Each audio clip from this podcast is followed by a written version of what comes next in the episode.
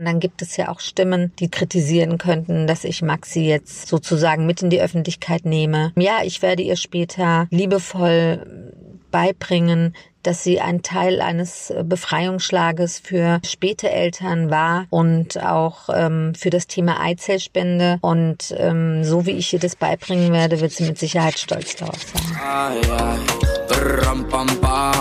Just Gated. Der Podcast mit Shannon Gede.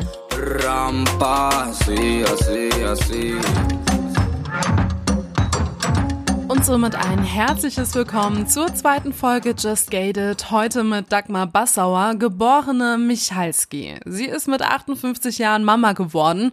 Heute ist sie 60 Jahre alt und ihre Tochter Maxine ist mittlerweile zwei Jahre alt. In ihrem Buch mit 58 schwanger hat sie ihre Geschichte niedergeschrieben. Ihre Geschichte polarisiert nicht nur in der Gesellschaft, sondern letztlich auch bei Markus Lanz. Und über ihre Erfahrungen als Mama mit 58 Jahren, ihren Erfahrungen Erfahrungen bei Markus Lanz und den gesellschaftlichen Vorurteilen spricht sie bei uns hier bei Just Gated. In unserem Faktencheck haben wir alles zusammengetragen, was ihr zur Risikoschwangerschaft wissen müsst und zum Embryonenschutzgesetz in Deutschland. Und noch eine kurze Info am Rande. Just Gated ist jetzt nicht nur auf Spotify zu hören, sondern auch auf Apple Podcast, Google Podcast, Deezer, Amazon Music und Audible. Die nachfolgende Sendung befasst sich bewusst mit gesellschaftlich kritischen und emotionalen Themen. Die persönlichen Erfahrungen und Meinungen sind nicht zu verallgemeinern. Just Gated setzt sich zum Ziel, Tabuthemen aufzubrechen und positiv auf die Ereignisse zu blicken, ohne sie dabei zu relativieren. Wieso habt ihr euch so spät eigentlich für den Nachwuchs entschieden? Ja, wir haben uns ja auch erst sehr spät kennengelernt, also sozusagen ein Jahr vorher. Und aus diesem Gründen hat ja jeder erstmal seine eigene Geschichte gehabt. Ich für meinen Teil war einfach nicht reif genug, um eine Familie zu gründen. Ich hatte immer den Wunsch schon auf eine eigene Familie, aber ähm, irgendetwas war in mir, was das immer boykottiert hat. Das heißt, ähm, ich habe mir auch äh, Partner gesucht, die auch äh, äh, eigentlich keine eigene Familie gründen wollten und dementsprechend ähm, konnte das nicht stattfinden. Du hast dann mit 58 äh, deine Tochter bekommen, die ist mittlerweile zwei Jahre alt. Was war da so der springende Punkt für dich, zu sagen, jetzt fühle ich mich reif genug? Was hättest du mit Anfang, Ende 20, so was man ja irgendwie in der Gesellschaft erwartet, Anfang 30, äh, was hättest du da nicht mitgeben können? Das Verantwortungsbewusstsein. Ich habe erstmal für mich selber eine Verantwortung aufnehmen müssen und ähm, um selber halt zu sehen, was mit mir los ist. Ich habe auf mich geschaut die ganzen Jahrzehnte. Ich habe halt früh gemerkt, dass ich halt ähm, äh, in bestimmten Punkten in meinem Leben, also dass etwas nicht in Ordnung war, äh, dass ich äh, mich nicht gut gefühlt habe, nicht in meiner Kraft gefühlt habe und ähm, wollte einfach, äh, also ich habe die ganze Kraft einfach für mich selber gebraucht und da war das einfach unvorstellbar, die Kraft noch für jemand anders aufzuwenden, zum Beispiel für ein Kind. Hast du oft gehört, dass du als alte Mutter bezeichnet wirst und vor allen Dingen fühlst du dich so? Also mh, hm, niemand hat mich so bezeichnet, nur halt, wenn ich äh, irgendwie also persönlich jetzt nicht, aber wenn es allgemein, weil ich ja auch ziemlich oft in der Öffentlichkeit war, äh, wenn ich dann, ähm, dann haben Leute halt kommentiert und das war schon bitter. Ähm, und äh, es gibt ja einige Frauen äh, in Deutschland, die in meinem Alter Kinder bekommen haben und die haben auch dieselbe, ähm, dieselbe Kritik bekommen. Äh, also ich fühle mich nicht alt, weil ich bin ja eigentlich eine junge alte Mutter, weil ich das dieses, äh, wir starten ja, also wenn jetzt jemand 25 ist und ein Kind bekommen würde, dann starten wir zur gleichen Zeit mit dieser Erfahrung Kind. Das heißt, ähm, ich fühle mich nicht alt, ich fühle mich äh, mit ganz neuen Herausforderungen konfrontiert und ähm, das äh, meister ich gut und äh, deshalb fühle ich mich auch überhaupt nicht alt. Du hast gerade so ein bisschen die Kritik von der Gesellschaft angesprochen. Was kam denn da konkret, als du jetzt in, auch in der Öffentlichkeit standst? Also mit was musstest du da umgehen können? Ja, mit Begrenzungen. Ja, in unserer Gesellschaft gibt es halt unheimlich viele Begrenzungen. Die Leute werten halt sehr schnell, wenn äh, irgendetwas nicht in ihr Bild passt, was sie sich vorstellen von ähm, Leben und von Gesellschaft und ähm, dass jemand einfach nicht nach einem normalen Plan fährt, sondern da ausbricht. Das ist für die Leute unvorstellbar.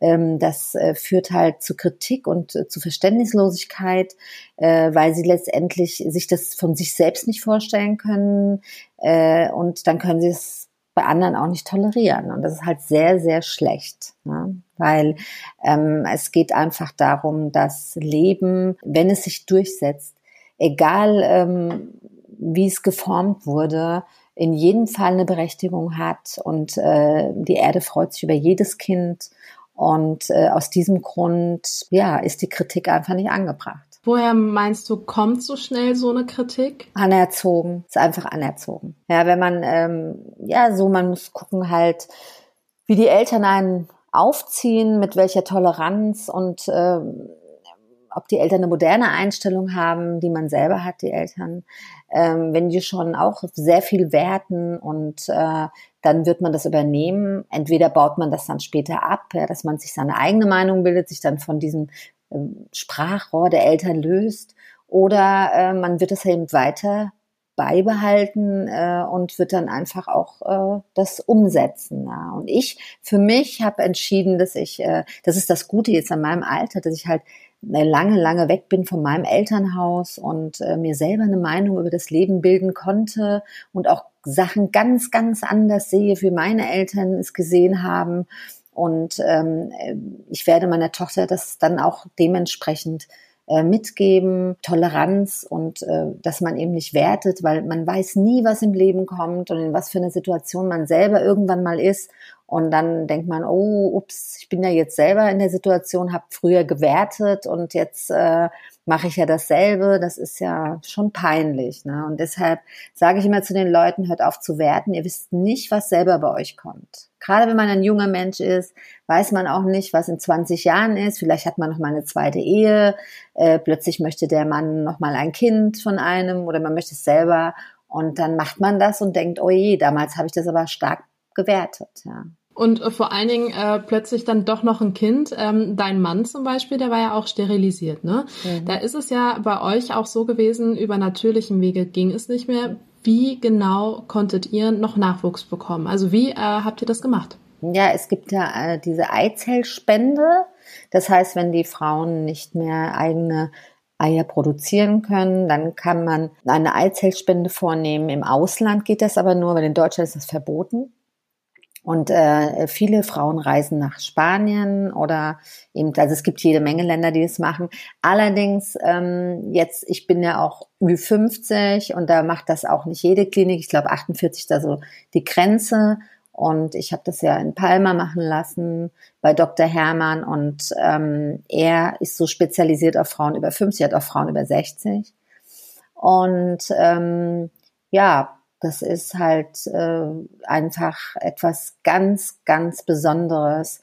Es gibt auch junge Menschen. Es, wir haben sechs Millionen ungewollt kinderlose Paare in Deutschland, ähm, auch aufgrund von Erkrankungen. Und es gibt auch sehr viele junge Pärchen, die keine Kinder bekommen können, wo die äh, Frauen auch schon in jungen Jahren keine eigenen Eizellen mehr produzieren und aus diesem Grund ist da diese wahnsinnige Möglichkeit, ähm, eine Eizellspende vornehmen zu lassen. Und das ist einfach bahnbrechend. Bahnbrechend, aber auch vor allen Dingen äh, negativ haftiert bei dem Herrn Dr. Löbke, der ja beim Lanz war. Du warst ja bei Markus Lanz mhm. in der Sendung.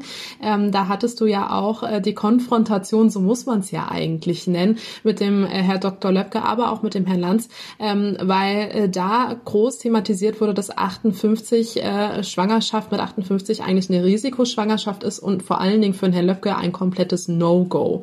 Ähm, das war ja schon in der Fragestellung von denen immer eine krasse Konfrontation für dich. Du musstest dich eigentlich, so wie ich das jetzt wahrgenommen habe, bitte korrigier mich, eigentlich nur rechtfertigen dafür, dass du das gemacht hast, oder? Ja, das stimmt. Also sie waren ja, da ich ja ein Buch geschrieben habe, äh, kamen ja die ähm, Redakteure der Landsendung auf die Buchmesse und haben das Buch von mir gesehen und waren interessiert an der Geschichte. Also es hat sich ja erstmal ganz anders angezeigt. Und dann wollten sie mich als Gast haben und ähm, ich habe dann auch war dann auch sehr froh, weil sie mir angeboten hatten, dass ich alleine halt auch dort bin, ohne irgendeine Konfrontation, weil ich sie gebeten habe, dass ich einfach niemanden neben mir haben möchte, der mich jetzt auseinander nimmt, weil das ist ja nicht der Sinn der Sache, weil ich möchte ja Frauen Mut machen, diesen Schritt zu gehen. Und am Ende haben sie mir dann doch diesen ähm, äh, Doktor zur Seite gestellt, der dann einfach ähm, ja einmal an den bestimmten Punkten wieder dagegen gesprochen hat und wieder Angst verbreitet hat. Mich haben dann Frau auch danach angeschrieben und haben gesagt, ach, wie schade, er hat, äh, der Arzt hat mir Angst gemacht und so weiter. Dann musste ich sie wieder beruhigen. Also das war sehr, sehr schwierig für mich, weil ab 35 gilt man in Deutschland als risikoschwanger was ich einfach eine Unverschämtheit finde. Es ist so eine Begrenzung, die man den Frauen auferlegt. Das ist Wahnsinn. Die Frauen haben wirklich Angst. Es wird schon richtig reinprogrammiert. Ab 35 ist gefährlich, gefährlich. Und ich meine, ähm, äh, Ängste sind halt stark verbreitet in unserer Gesellschaft.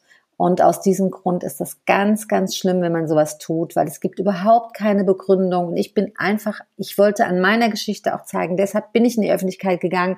Leute, habt keine Angst davor, lasst euch das nicht einreden. Der Körper schafft das. Wir sind so ausgestattet. Die Gebärmutter altert nicht so schnell. Solange die Gebärmutter fit ist, ist es möglich, ein Embryo aufzunehmen mit Hilfe von der Eizellspende.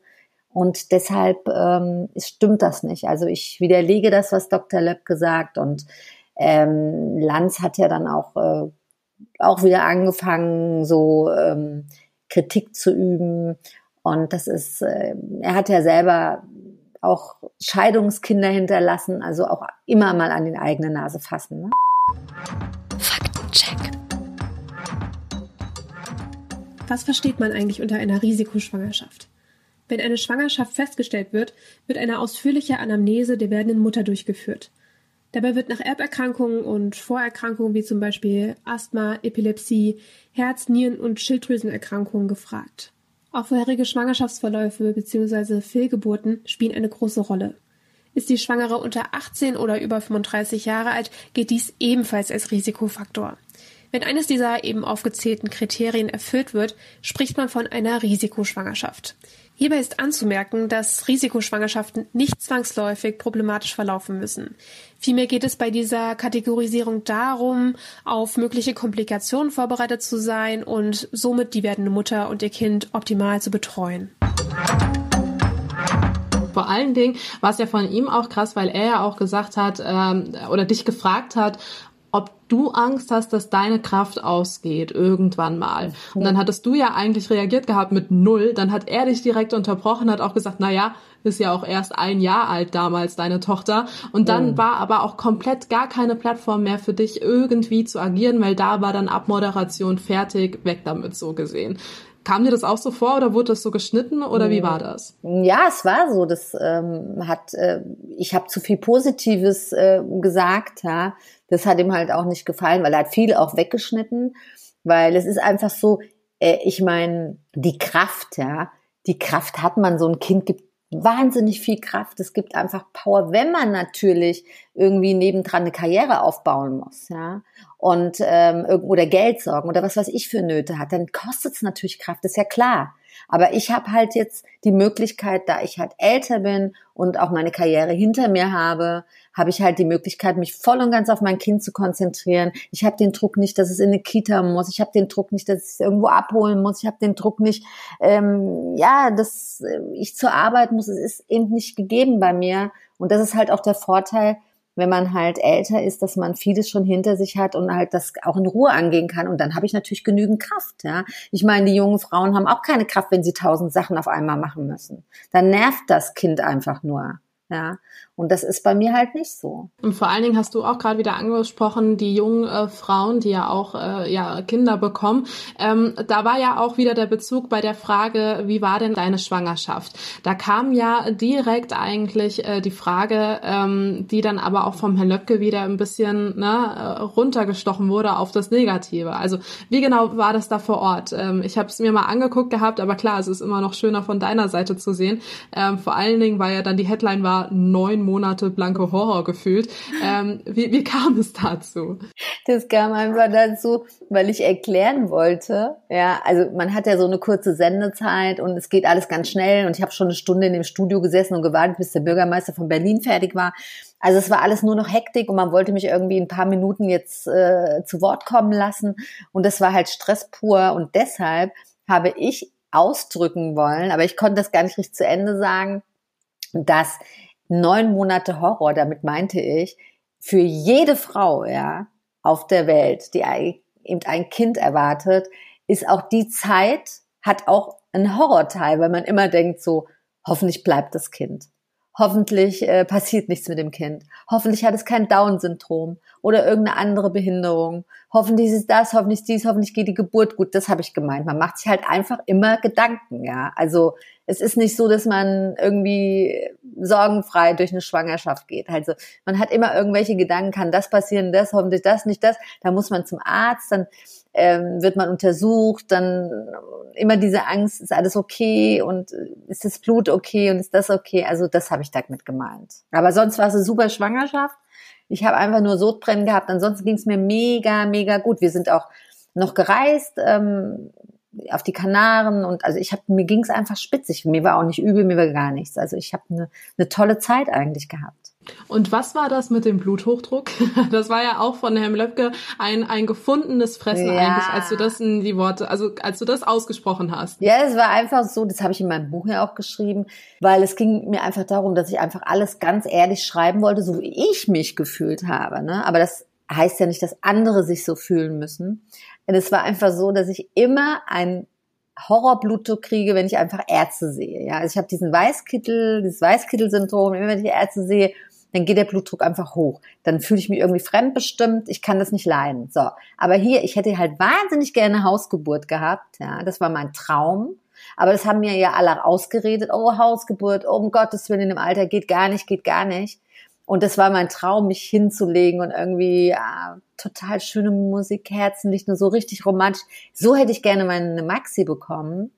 Aber ich wurde natürlich da aus, der, aus diesem Traum gerissen. Um, da es ja mein erstes Kind war, ich auch noch nie eine Schwangerschaft hatte und eine Geburt erlebt habe, habe ich natürlich auch vorsichtig und habe gedacht, auch okay, ein bisschen verunsichert, ne? Ja, dann, wenn da so ein ja, Gegenwind kommt. Ja, mhm. und dann habe ich gedacht, weil ich habe ja auch die Frauenärztin gebraucht, ist klar. Ich bin ja zu ihr hin, wollte auch wissen, wie ist der Ultraschall, wie wie wie geht das? Ich habe ich hab ja überhaupt keine Erfahrung damit gehabt. Und dann ähm, haben mir das halt alle ausgeredet, um Gottes Willen, um Gottes Willen.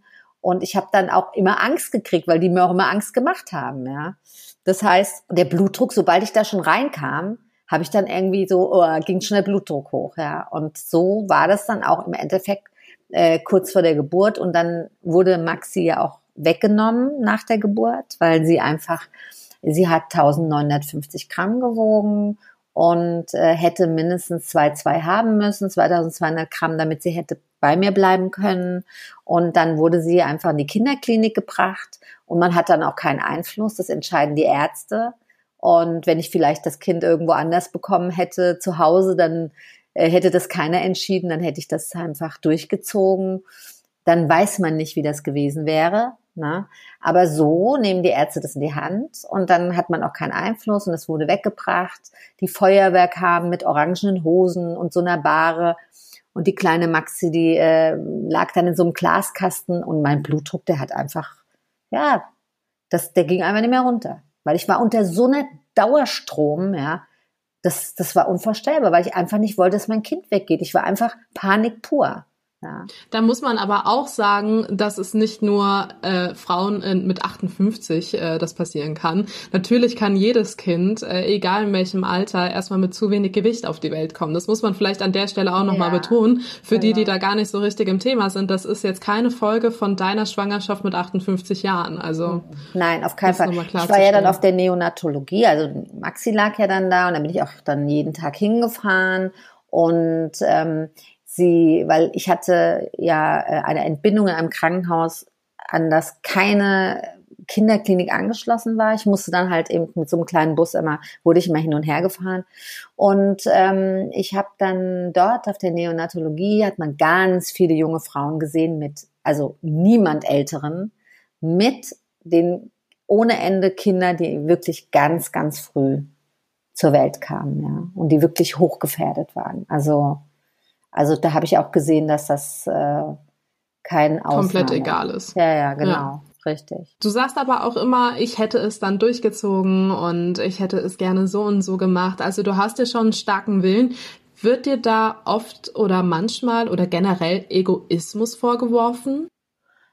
Also Egoismus, wenn man einen Menschen, also ein Kind zur Welt bringt, finde ich sowieso völlig daneben, weil ähm, ein Kind, das zur Welt kommt, also ich sag's nochmal, die Erde freut sich über jedes Kind, jedes Leben, was existiert, jeder Mensch, der ähm, zur Welt kommt und hat eine Daseinsberechtigung und, und, und tut seinen Teil zu unserem Leben dazu. Und das ist was, das, das, das heißt man herzlich willkommen, da freut man sich, da, da gratuliert man, da ist man happy als Mitmensch auch und äh, wertet sowas nicht ab. Das ist einfach ein Unding. Das kann ich gar nicht in Worte fassen, was das sein soll. Ja, also solche Menschen, das verstehe ich nicht. Ich verstehe das nicht. Ich hätte das nie gemacht. Nie. Das kommt aber schon vor, oder ist es jetzt eine vorschnelle äh, ja, Meinung von mir, von der Gesellschaft, äh, dir das äh, so vorzuwerfen? Also kommt das schon vor? Weil ich könnte mir vorstellen, dass viele halt sagen, okay, mit 58, die wird ja in Anführungszeichen wohl wissen, dass das eine Risikoschwangerschaft ist. Warum äh, macht sie das? Äh, will sie jetzt ihren Kinderwunsch einfach erfüllen? Äh, denkt gar nicht an die Gesundheit vom Kind. Ähm, solche Vorurteile sind mir zum Beispiel auch bei der Recherche einfach so oft irgendwie entgegengekommen auf irgendwelchen Foren, dass ich überlegt habe, sag mal, musstest du damit auch irgendwie agieren schon? Musstest du damit umgehen lernen? Wie ist das? Also wenn man einen Kinderwunsch hat, ne, die Leute bleiben dazu sehr an der Oberfläche. Ne? Wenn ich einen Kinderwunsch habe, dann ist das sowas Tiefes sowas Starkes, ja, sowas Natürliches, sowas, was einfach einen Menschen entstehen lässt. Ein Kinderwunsch lässt am Ende einen Menschen entstehen. Das darf man nicht unterschätzen, ja. Das bedeutet, da ist eine Kraft dahinter. Wenn man das oberflächlich betrachtet, dann kommt man natürlich nicht auf so einen, auf so einen Punkt, das ist ganz klar, ja. Aber wenn man das in der Tiefe sieht und auch einfach was da für eine Power dahinter ist, einen Menschen entstehen zu lassen, von der Mutter aus, ja, dieser Wille und dieser Wunsch, äh, das, da gibt's kein Zurück. Da gibt's kein, das kann ich nicht machen, weil die Gesellschaft sagt. Ja, das, das geht nicht. Wenn der Wunsch so stark ist, da geht man durch. Da, da, da, das zieht dich einfach. Das zieht dich dahin. Ähm, das machst du. Da denkst du, da denkst du nicht mehr drüber nach, weil das ist ein natürlicher Prozess in dir. Und wenn dieser Wunsch noch besteht, dann ist das so eine Kraft, dann soll das auch so sein, dass ein Mensch entsteht. Ja. Da muss man schön halt gesagt. Ja. Aber es ist so, ja. Ist aber so. es ist schön gesagt und niemand bringt es so auf den Punkt. Ja. Bei Lanz wurde aber auch dieser Vorwurf wieder aufgegriffen. Er hatte gesagt, du hättest Glück gehabt, dass dein Kind gesund sei. Was wäre denn gewesen, wenn dem nicht so gewesen wäre? Dann hätte ich das angenommen. Dann hätte ich das angenommen und äh, was meinen wir jetzt mit gesund? Down-Syndrom oder? Ja, äh, organisch äh, Down-Syndrom, eine Behinderung. Ähm, hättest du dir dann vielleicht doch Vorwürfe gemacht oder wäre es dann einfach so gewesen? Wie wäre die Situation? Also ich habe immer gedacht früher, dass ältere Frauen, dass das Down-Syndrom da besonders, also dass das also extrem passieren kann bei älteren Frauen. Und dann war ich äh, bei so einem Screening, äh, bei so einem Arzt und der hat mich aufgeklärt, weil ich habe auch gesagt, oh Gott, das Down-Syndrom könnte ja bei mir. Nein, nein, sagt er, das hat mit dem Alter nichts zu tun. Das kriegen auch ganz viele junge Frauen. Also der hat mir das erste Mal klar gemacht, dass das nichts damit zu tun hat. Und der hat mir diesen Moment der Schuldfrage genommen. Ich wusste also, wenn ich später, äh, wenn das passieren würde, dann gebe ich mir nicht die Schuld, weil es passiert auch jungen Leuten. Hast du, und das ist so eine Frage, die ich mir persönlich tatsächlich stelle, weil ich auch so ein bisschen, man merkt es ja im gesellschaftlichen Umfeld, ich bin jetzt zum Beispiel Anfang 20, äh, ich glaube so in sieben Jahren, wenn ich das bei meinen Freundinnen beobachte, kommt auch bei mir irgendwann mal die Frage, na, wie sieht's denn aus, äh, Familie gründen und, und, und, weil das einfach so gesellschaftlich die Norm ist und man dann auch damit verbindet, dass man die Enkelkinder kennenlernt und, und, und so weiter und so fort. Hast du manchmal Angst, deine Enkel nie kennenlernen zu können oder wie gehst du damit um? Warum soll ich Angst davor haben? Erstens mal habe ich ja die Chance, sie kennenzulernen. Ja, ich meine, äh, ich bin jetzt 60 Jahre alt und ich meine, vielleicht kriegt Maxi, wird sie auch eine junge Mutter. Das weiß ich ja gar nicht. Das heißt ja nicht, weil ich jetzt so spät ein Kind bekommen habe, dass sie nicht. Ich hatte ja Gründe, warum ich so spät bekommen habe. Sie wächst unter ganz anderen Umständen auf. Und es könnte sein, dass sie auch eine junge Mutter wird. Und ähm, weil ich werde ihr die Angst davor nehmen, Familie zu gründen. Ja. Die Ängste, die ich gehabt habe, wird sie nicht haben. Das heißt, vielleicht möchte sie eine junge Mutter sein. Und dann habe ich auf alle Fälle, weil meine Mutter ist 86, ja, und ähm, ist jetzt Oma und äh, genießt es. Meine Mutter ist topfit mit der Maxi, die liebt ihre Oma über alles, sehen sich zweimal die Woche und meine Mutter ist wirklich extremst fit. Das heißt, warum sollte ich das nicht sein? Warum sollte ich jetzt nicht äh, äh, mit 86 noch so drauf sein wie meine Mutter und vielleicht hat Maxi dann bis dahin auch ein eigenes Kind, dann bin ich auch Oma. So sehe ich das. Ja, man muss positiv denken. Ja, klar. Man muss immer nur den Teufel an die Wand malen, ne, von morgens bis abends. Und es gibt ja auch eine Menge Le junge Leute, die auch versterben, ja, sehr früh versterben und äh, schwere Krankheiten haben, Autounfälle haben, die auch Kinder hinterlassen. Also es ist jetzt nicht nur, äh, dass das äh, eine Geschichte ist von jemand, der älter ist. Ne? Die Eizellenspenderin, um da nochmal drauf zurückzukommen, ähm, die war ja 26 Jahre alt. Ne? Genau. Die war ja auch Spanierin, so ja. gesehen, nach meinen Informationen. Stimmt. Wie geht ihr damit um, im, also im Gespräch mit Maxine? Wie werdet ihr das ihr quasi erklären, wie sie zum Beispiel auch entstanden ist. Weil natürlich war es ja so gesehen nicht. Klar, die Natur hat immer einen Plan B, ein Zitat von ja, dir, hat ja auch funktioniert. Ja. Aber ähm, wie werdet ihr damit umgehen? Ja, das, die Spenderin ist ja ein ganz wichtiger Teil von Maxi auch, ne? Und das grenzt sich auch nicht aus. Und ich bin ihr auch dankbar, sehr dankbar, dass ähm, wir diesen Weg gehen durften mit ihrer Hilfe. Und für mich ist es so, Maxi hat auch einen äh, zweiten Namen, Vega. Sie hat einen äh, spanischen Namen bekommen von uns, um halt diese spanische Energie immer in ihr äh, aufleben zu lassen. Wir, ähm, ja, wir gehen öfters Spanisch essen, dann äh, kriegt sie spanische Musik zu hören. Wir werden Spanien bereisen wenn äh, sie größer ist. Also die spanische Energie wird schon einen, schönen Teil in ihrem Leben darstellen. Bei dir in der Schwangerschaft äh, war es ja auch so, also klar, junge Eizellenspenderin, 26 Jahre alt.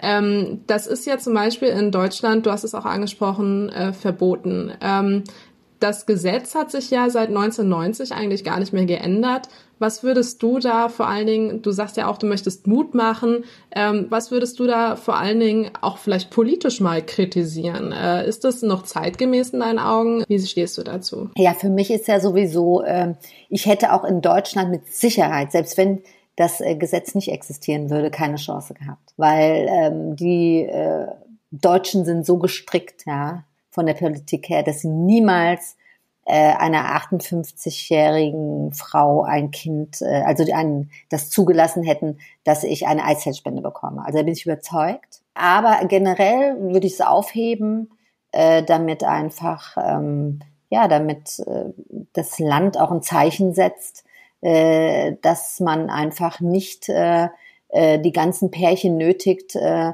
äh, ins Ausland zu reisen und eben äh, dort äh, eine Eizellspende zu bekommen, sondern dass Deutschland so offen ist, dass sie sagen, okay, ihr könnt das hier in unserem Land machen. Denn damals, als der Paragraph 218, das war ja auch das Thema in Deutschland, es war verboten und alle sind in, ins Ausland gegangen. Ja. Ich meine, der Mensch lässt sich davon ja nicht abbringen. Wenn der Mensch sich was vornimmt, er möchte das gerne und der Wunsch so stark ist, dann wird er dem folgen. Da kann ein Land machen, was es will, gar nicht tausend Verbote aussprechen, dann gehen die Leute irgendwo anders hin.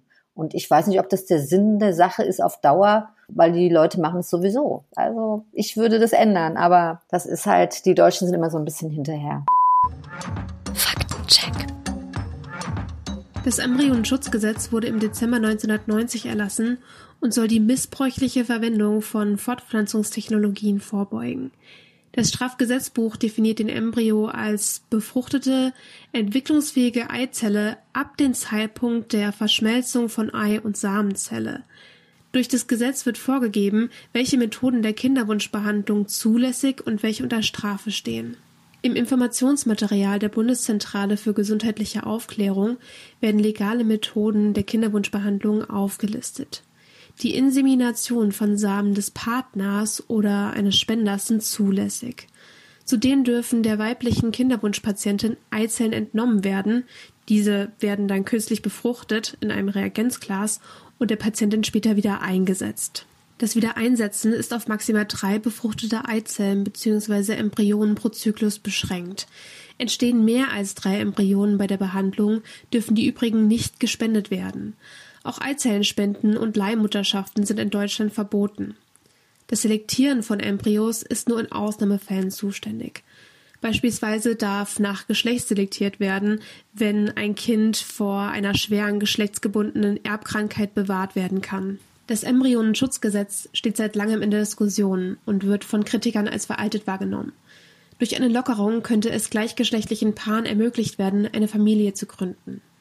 Einer der Studie Cross-Border Reproductive Care in Six Countries die 2010 veröffentlicht wurde, zeigte sich, dass Kinderwunschzentren in Belgien, Dänemark, der Schweiz, Slowenien, Spanien und Tschechien ca. 15.000 ausländische Patientinnen behandeln. In den aufgezählten Ländern sind Eizellenspenden möglich.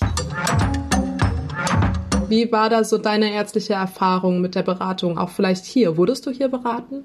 Ja, es ist ja so, ich wurde, die dürfen ja nicht beraten. Meine Ärztin hat halt immer nur irgendwann mal zu mir gesagt, sie wären einfach eine tolle Mutter. Ne? So, man immer so ein paar Sätze gesagt, gesagt hat, ach, sie sind so gut drauf und sind einfach so eine moderne Frau, so aufgeschlossen und äh, auch das mit so einem bestimmten Gedankengut, was halt äh, immer so ein bisschen ab von der Norm ist und ja, da, sie hat es halt bedauert, dass ich eben keine Mutter geworden bin und das, ich habe schon zwischen den Zeilen gelesen, weil sie dürfen das ja auch nicht aussprechen, das ist ja verboten und dürfen die Leute ja nicht irgendwie denen den Mund wässrig machen nach einer Eizellspende. Das heißt, ähm, ja, es hat mir schon den Rücken gestärkt und ich habe es auch verstanden und äh, was sie mir damit sagen wollte. Und ich, ja, ich habe äh, einfach nur gute Erfahrungen gemacht, so dass ich dann irgendwann äh, habe ich dann gelesen von einer New Yorkerin, die auch, das war eine Anwältin, die hat auch mit 58 Jahren Zwillinge bekommen. Und äh, habe dann halt viel im Internet auch recherchiert und ja, dann habe ich den Mut gehabt. Aber wie gesagt, das stimmt schon. Ich hatte halt eine Ärztin, wo ich wusste, die wird mich, wenn ich schwanger wäre, würde sie mich voll unterstützen. Und das äh, ist halt super wichtig. Warum bist du an die Öffentlichkeit gegangen? Also warum hast du zum Beispiel gesagt, ich gehe zu Markus Lanz, ich schreibe ein Buch darüber? Was mhm. hat dich am Ende tatsächlich dazu noch, was hat dir den letzten Kick gegeben? Ja, den letzten Kick, weil ich selber ja während der Schwangerschaft oder auch davor ähm, habe ich Material gesucht. Ich hätte so gerne mich zu Hause eingekuschelt und tausend Bücher gelesen über das Thema und habe gemerkt, es gibt gar nichts. Es gibt nichts. Ich kann mich jetzt nicht mal irgendwie durchlesen durch irgendwelche tollen Geschichten oder irgendwelche Ratgeber. Es gibt gar nichts für späte Mütter, für Mütter Ü50. Es gibt nichts für Eizellspender. Äh, also Leute, die eine Eizellspende empfangen möchten. Es gibt nichts in der Richtung, gar nichts, irgendwie so ein, so ein Tagebuch oder irgendwas. Und das hat mich irgendwie so frustriert, dass ich gesagt habe, oh wow, wenn ich jetzt da durch bin, mach ich selber. Dass man sich einfach mal hinsetzt und liest, wie überhaupt der Ablauf ist, weil die Leute haben ja gar keine Vorstellung, wie das vor sich geht, ja, was auf einen zukommt. Und deshalb, ähm, ja, wollte ich das mit meinen Worten. Es ist ja so, dass ich jetzt ja auch nicht dastehe und sage, hey, ich bin 58, jeder soll mit 58, sondern es geht darum, dass ich auch den Frauen, die 40 sind oder die eben als risikoschwanger von Seiten der Ärzten gelten, ab 35, alle denen wollte ich Mut machen und zeigen, hey Leute, schaut mal, hier habt ihr meine Geschichte, ich bin 58 Jahre alt, habe ein Kind bekommen. Es ist möglich. Freut euch einfach darauf. Macht die Ohren zu, wenn ihr kritisiert werdet. Und äh, wenn euch Leute das ausreden wollen, das ist einfach unmöglich, sowas auszureden. Ja, ähm, geht den, dem Wunsch nach, dem tiefen Wunsch in eurem Herzen, weil es ist das Schönste, wenn man sein Baby nachher im Arm hält. Und oh, es ist einfach so ein tolles Gefühl. Und wegen irgendwelchen Leuten, die irgendeinen Bullshit erzählt haben, das darauf zu verzichten, das ist ja lächerlich. Ja. Das würde ich mir mein Leben lang nicht verzeihen. Das würde ich mir mein Leben lang nicht verzeihen. Und vor allen Dingen Leute, die Bullshit gelabert haben. Äh, in unseren Vorgesprächen hast du mir einmal gesagt, dass dir entgegengekommen ist, äh, das Kind an der faltigen Brust. Dieser, dieser ja. Satz ist mir so äh, hängen geblieben irgendwie, weil ich meine, wie schnell kann ein Mensch urteilen? Also. Ja, also erstmal ist es total, es ist amüsant, ne, was die Leute sich dann so einfallen lassen oder was die dann auch für eine für eine Betrachtungsweise haben. Ne? Das ist einfach, das war nach Lanz. Und am nächsten Morgen war in der Berliner Morgenpost halt ein Riesenbericht. Dann, wir waren im Hotel und dann lag die Zeitung da und da waren schon die Kommentare drunter. Ne? Also wir konnten dann Kommentare lesen, die man ausgedruckt hat. Und äh, da hat dann einer geschrieben, das arme Kind an der faltigen Brust. Und da muss ich halt schon so grinsen, weil also wenn eine Brust voller Milch ist, ist sie niemals faltig. Ne? Und wenn die Frau 80 ist, ja, weil die Brust ist wie ein Luftballon aufgepumpt und die ist sowas von prall, wie sie nie sein wird im Leben. Also das kann schon mal nicht sein. Es wird nie an der faltigen Brust, trinken. Es ist immer ein, eine voll gefüllte Milchbrust. So, also erstmal das, schon völlige Falschvorstellung. Und dann ähm, ist es so, ja, die Gesellschaft stellt sich das Bild vor, die junge Mutter, die ist wunderschön und hübsch und was weiß ich. Es ist ja nicht die Realität. Es gibt auch genug Mütter, die sind übergewichtig oder haben sonst irgendwelche Probleme. Ich meine, da kann man ja dann auch nicht sagen, i. Ja, also dann, was soll das? Ja. Ähm, es ist einfach eine Oberflächlichkeit in unserer Gesellschaft und ähm, außerdem denkt man, eine Frau mit 58 muss aussehen wie 90, ja, ist ja auch eine Gemeinheit, weil die Frauen sind heute top aus, top in dem Alter. Ich kenne so viele Frauen, die in meinem Alter sind, die sehen einfach toll aus. Also das stimmt überhaupt nicht. Ja, unglaublich. Ich gehe auch im Bikini am Strand und äh, ich sehe viele ältere Frauen, die sehen einfach toll aus. Also ist auch einfach ein Vorurteil. Und da bedarf es vielleicht auch einfach viel mehr Aufklärung in unserer Gesellschaft. Und ich finde, durch dein Buch hast du auch einen Teil dazu beigetragen, diese Aufklärung in unserer Gesellschaft irgendwie voranzubringen. Und ich würde dich vielleicht nochmal bitten, geh doch nochmal auf dein Buch ein. Äh, an wen hast du dieses Buch direkt gerichtet? Es gibt ja ganz viele Frauen, die ungewollt kinderlos sind, also Pärchen, diese sechs Millionen in Deutschland. An die alle, an die Menschen, die über auch an Leute, die einfach gesund sind, ja, die einfach die Geschichte interessiert, was ist überhaupt möglich im Leben, weil ich bin ein Typ, auch wenn ich mich, auch wenn ich jetzt nicht in der Situation bin oder wenn ich jetzt 58 weit weg wäre oder so. Ich habe früher auch Bücher von Schicksalen von Menschen gelesen. Es hat mich interessiert, was ist alles möglich in dem Leben. Wow, ja. Der Körper ist in der Lage, mit fast 60 Jahren ein Kind zu gebären. Wow, also das stimmt ja alles gar nicht, was uns hier vorgegaukelt wird.